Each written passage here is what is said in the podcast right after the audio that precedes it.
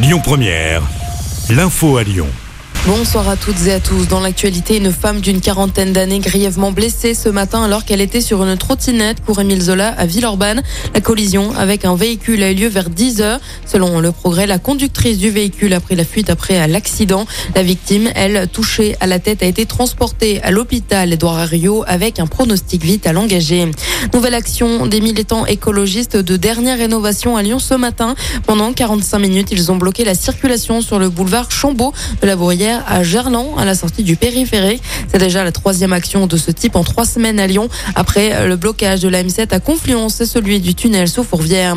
Les médecins et des biologistes libéraux en colère. Ils sont en grève aujourd'hui et demain à Lyon et partout en France. Des cabinets sont fermés notamment pour une revalorisation des consultations. Ils demandent le doublement du tarif. À Lyon, un rassemblement a eu lieu devant la CPM du Rhône à la Pardieu.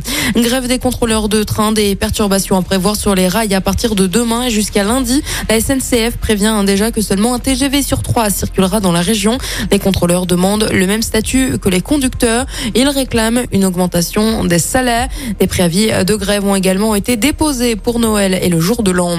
Laurent Vauquier porte plainte contre Gaël Perdriau pour diffamation. Mediapart a publié ce mercredi son enquête sur le maire de Saint-Etienne, une enquête qui avait été censurée dans un premier temps par la justice. Dans celle-ci, Mediapart révèle une conversation enregistrée à l'insu du maire de Saint-Etienne dans laquelle il accuse le président de la région d'être un pédocriminel. Une simulation à l'échelle nationale prévue par Enedis et RTE le 9 décembre alors que le gestionnaire du réseau RTE prévoit un risque de tension élevé en janvier.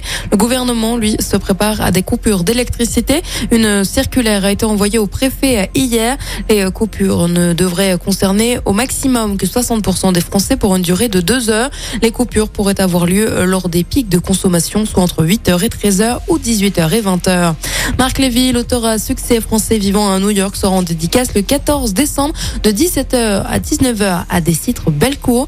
Pour le rencontrer, l'inscription est obligatoire sur le site de Décitre.